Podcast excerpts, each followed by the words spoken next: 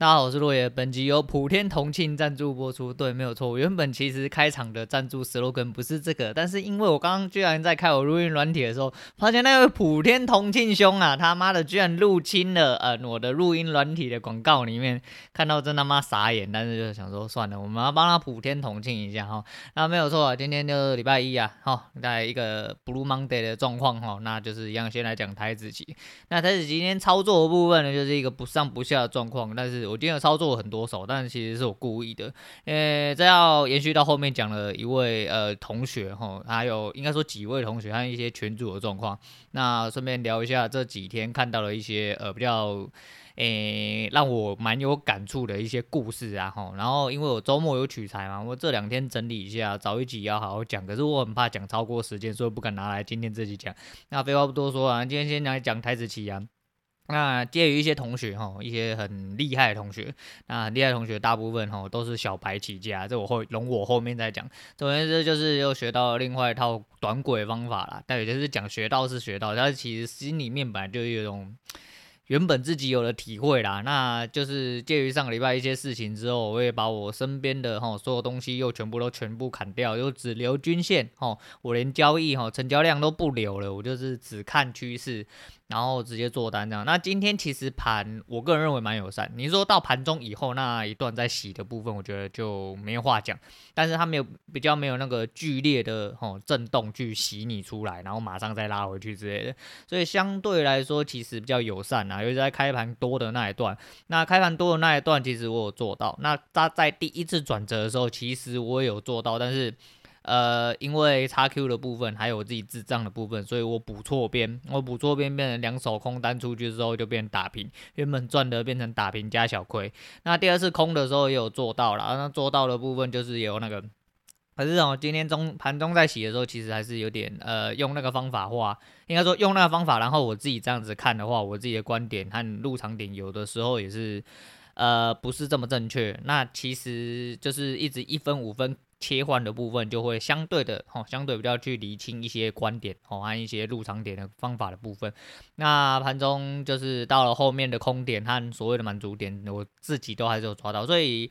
即便今天打一个不上不下，我觉得就是可以慢慢去做一些调整，还有一些看法的部分啊，我觉得对我自己来说是呃差别蛮大的。所以不能说的上可圈可点，但是我觉得还可以，但是又还是一样，就是因为被踢出来嘛，那模拟单就先做，今天一样先做模拟单。那模拟单今天的单很靠北是，我不知道什么时候去点到那个台子零六吼，对，没有错，现在是零七跟零八了吼，他妈的哪来的零六可以点？干他妈模拟单超猛，他还有零六跟你下，我还不小心在那边按了一口空单，一按出去直接亏损十几万。然后什么意思啊？对，反正就是那模拟单有点怪怪的啦。反正 XQ 模拟单大家就看看就好，那你自己知道你的位置在哪里就好。那今天我自己看，我应该是打了一个损益两笔。虽然说我觉得我赚大段的都有赚到，但是你就知道小的亏损多累积起来的话，其实跟你的大段损益其实是一样。所以说尽量去抓一个比较明显哦、比较主要的走势再去做哦，你要做的单子可能会对你比较有帮助啦。但是就是。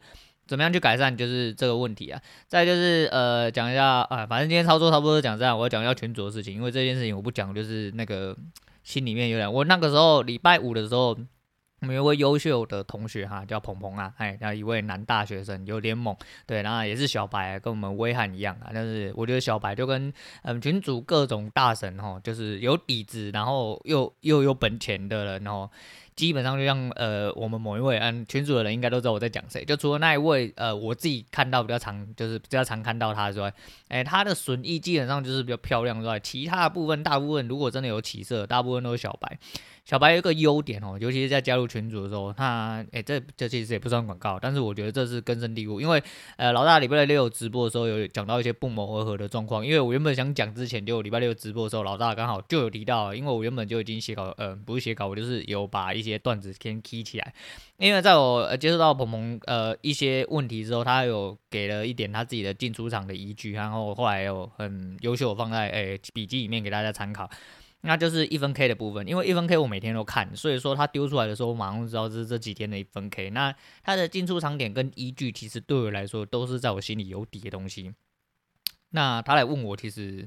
呃，我觉得他非常厉害，非常优秀之外，另外一部分是，其实我心里面蛮担忧，也蛮羞愧的，因为他的东西其实不行，那在我心里面都是有底的东西，可是我在盘中就没有办法。呃，这么自信的依照这些依据或者是观点看法之类去做出来啊、这些呃比较漂亮的操作，对，因为毕竟我自己在呃出手的部分会有一些我自己本身的一些怎么讲，一些不太好的心态啦。会去阻挡到我做单的一些呃状况发生，所以我可能要就是多做调整。所以说，其实我跳出来做模拟单的时候，我一直在思考一件事，就跟老话讲一样，就是你自己如果没有办法好好判断，我已经给你一套好的东西，你为什么不把其他东西忘掉？我女人也这么说，哎，有一个门外汉，她都会这么说。但是以我自己的立场来说，我当然也希望这样。当然，我也他妈想跟张卫健，想要跟张三丰一样啊，对不对？我想把东西都忘记，我从头开始，然后只学好的东西，哦，只用好的东西，只用对的观念，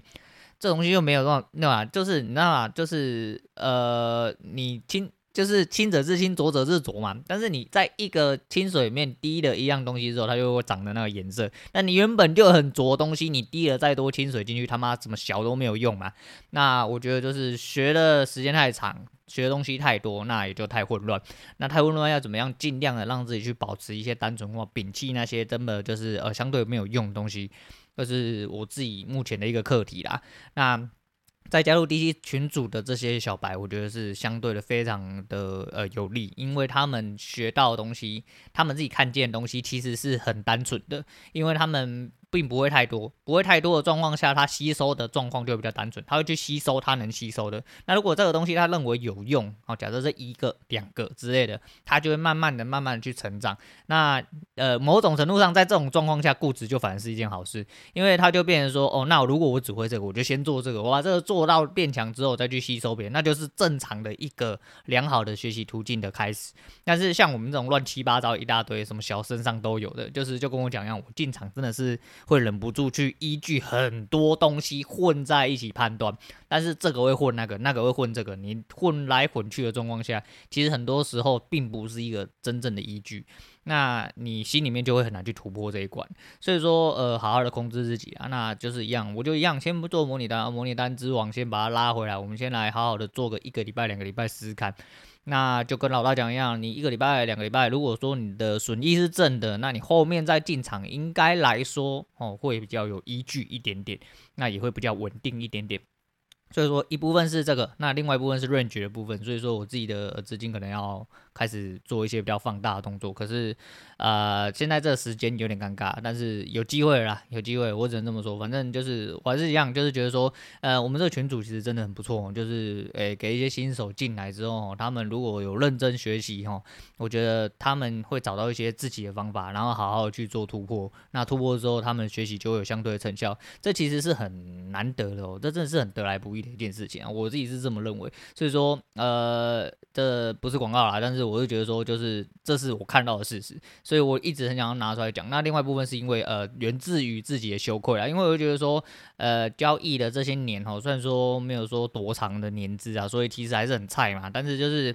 呃，相对之下，就是会觉得说，哎，自己怎么会在这种状况下，然后会做的比一般的呃牌子来的不好？那就是因为呃太杂乱了，那自己又没有办法抓好自己信心的部分，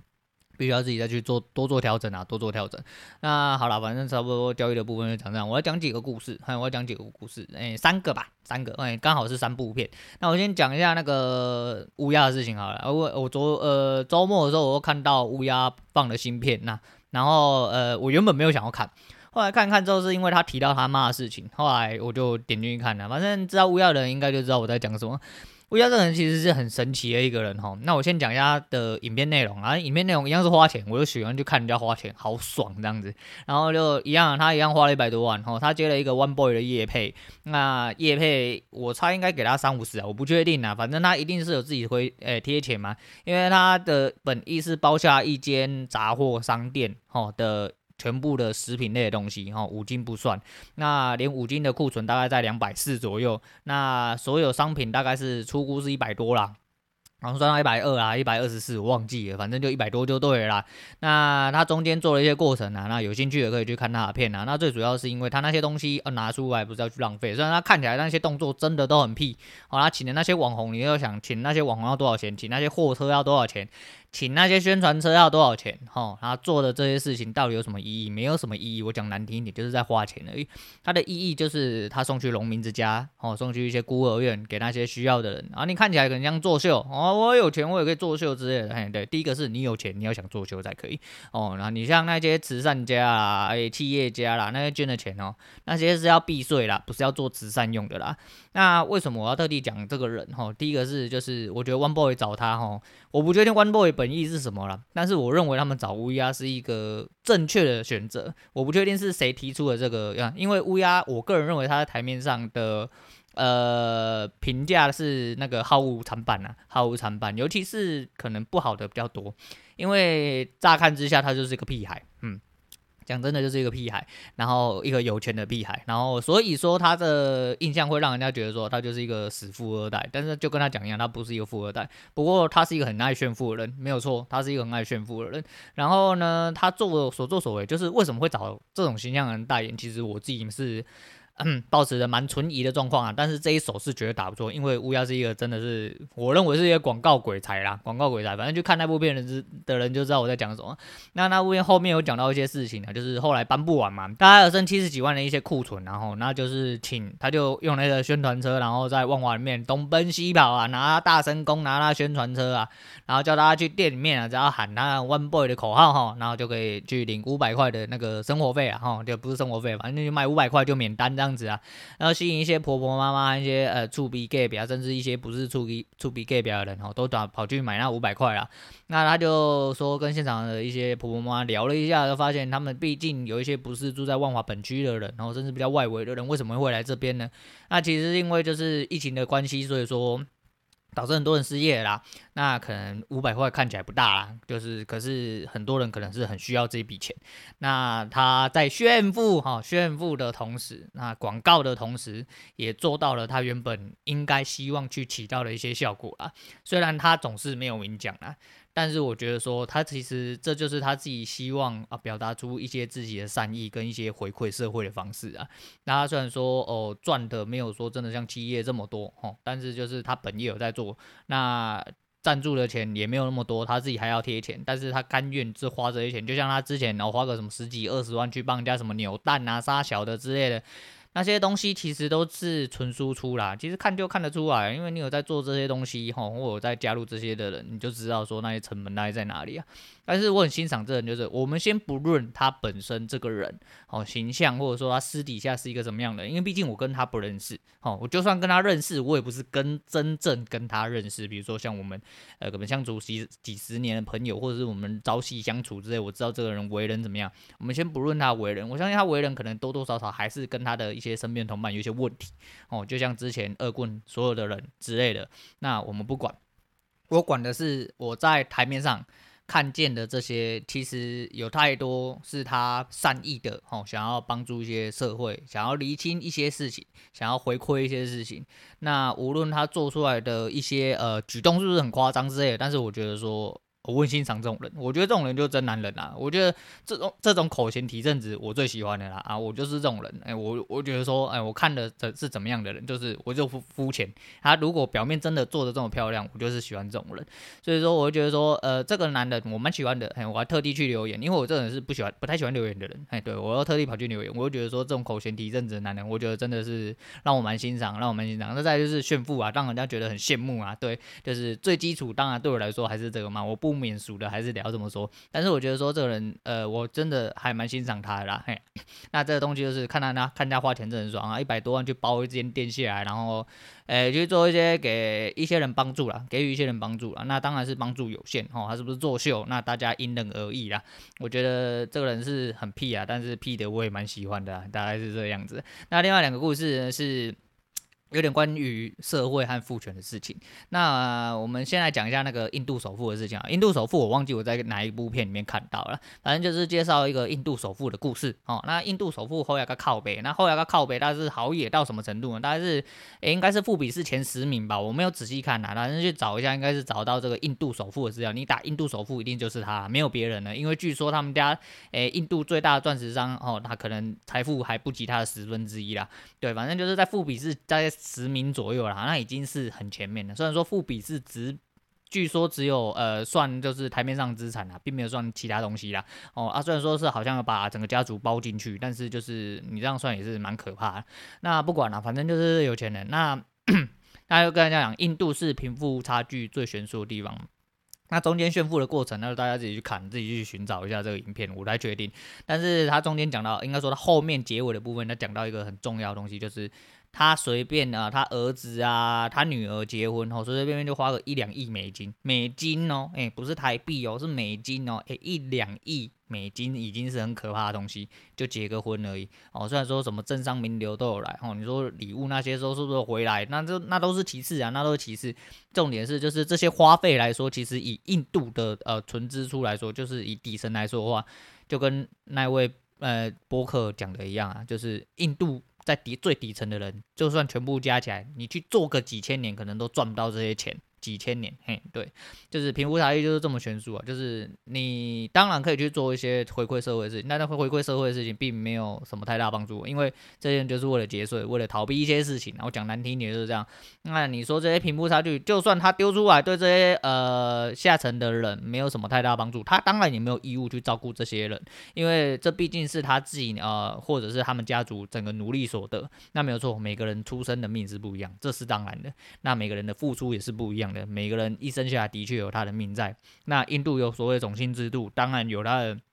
一些呃很根本、很基础的啊那个社会的问题哦没有被解决。可是就是你要去颠倒思考，就是说就是。当你有了这些钱，哦，和你没有这些钱的时候，你到底是长得什么样子啊？那这就是因为社会的关系，嘿，社会会造成哦，这个环境会造成很多事情，会变成完完全全不是你这个生命或你这个时代、你这个年龄哦可以去扭转的一些事实啊。那最后来讲一下梅杜莎，嘿，梅杜莎是我看到一个真的，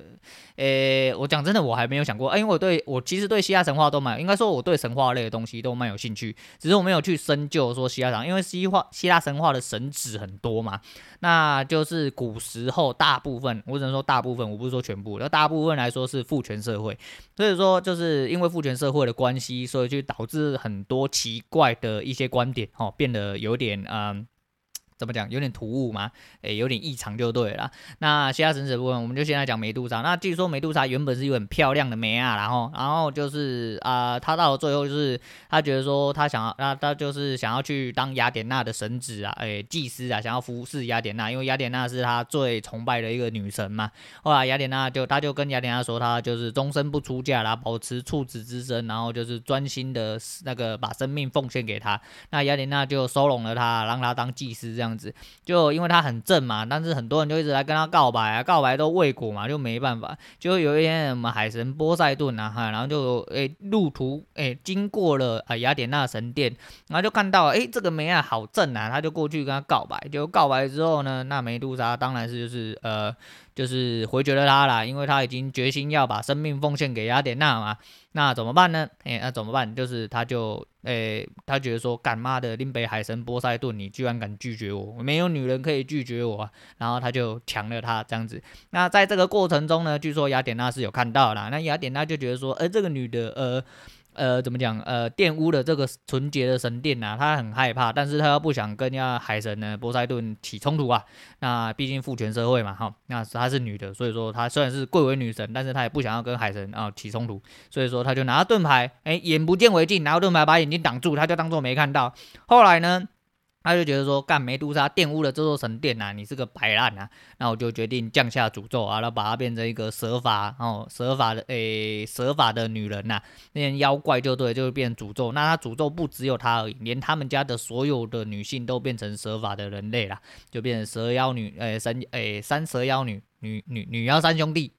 女妖三姐妹啊，女妖三兄弟啊，对，我现在脑袋有点怪怪，对，然后反正就是就是这样。后来就是我觉得说，然后不管，然后后来呢，就是又出了一个人，然后后来就是说，呃，不知道是谁，然后反正讲一讲之后呢，就有人说，呃，要请他去，就是如果你想要怎么样怎么样的话呢，那你就去讨伐蛇女啊。后来蛇女的头就被砍下来，然后被砍下来之后就被献回了雅典娜的神殿，那雅典娜就把它放在她的盾牌上面或她衣服上面。那之后看到他的人，呃，看到那个蛇，呃，美杜莎眼睛的人哈，哈蛇女那个头像眼睛的人都会被石化，就变成他一股强大力量这样子啊。那就美杜莎就被黑化。那美杜莎在众多的故事里面都是一个邪恶的女妖吼。那从这个故事可以得知吼，就是在父权社会的故事塑造下，就是一个受害者居然变成了一个万恶的妖怪啦。那我先不讲波塞顿这个鸡掰的人啊，反正这种人他妈就直接去死就好，这不用多说啦。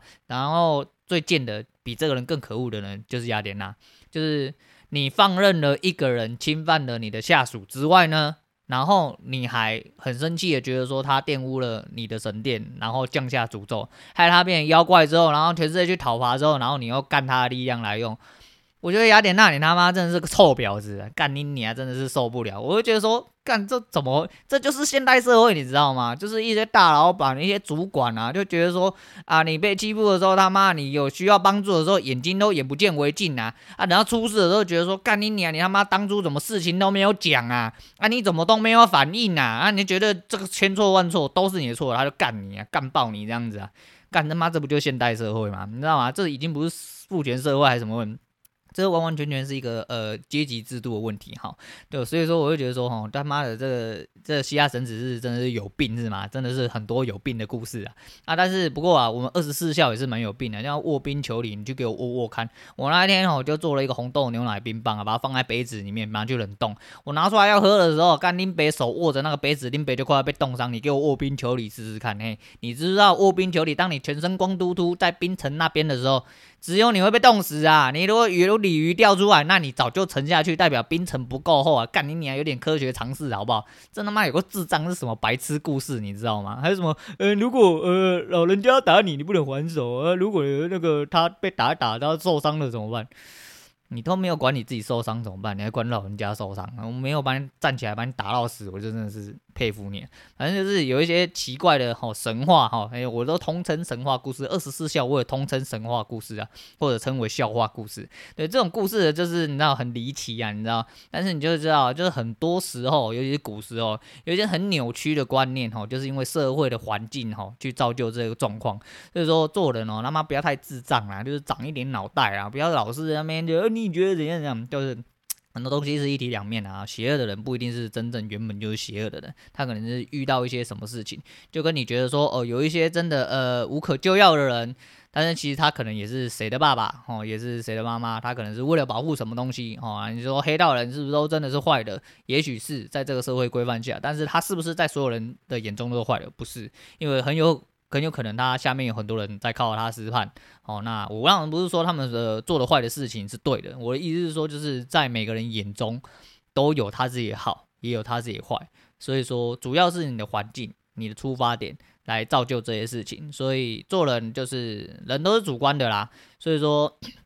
最主要是去嗯、呃、去改变，尽量的话不要被你的环境改变。如果你觉得你的环境真的是蛮糟糕的，呃，会让你受到不好的影响，所以说你就好好的去。脱离这个环境，或好好的去改变或保护自己啦，对啊，像我接下来时间可能会越来越少，可能真的录的时间会越来越少，因为如果说呃军工作状况下，我可能会越来越忙，在这个解禁的部分，所以说很多事情就是我会尽量，但今天就赶快录一下，而且我还有很多事情想要讲啊，不过没关系，今天差不多先讲到这样，反正故事讲的差不多了啦。那今天推荐给大家是那个呃陈奕迅，哎，陈奕迅的不如这样啊，我觉得说吼，就是很多事情哎不如这样，你就不要。太坚持了，有的时候你要换一个方式想，或者是休息一下，哎，转个角度，或者是休息一下，甚至不用转角度，你只要休息一下，哦，你就会有更好的呃步伐可以继续往下走了。啊，今天状况不是很好啊，一直卡痰咳嗽啊，或者是听得出来我讲话有点怪怪的啊，没关系啊，就多多包涵，多多包涵。好啦，今天先讲到这样，我是洛野，我们下次见。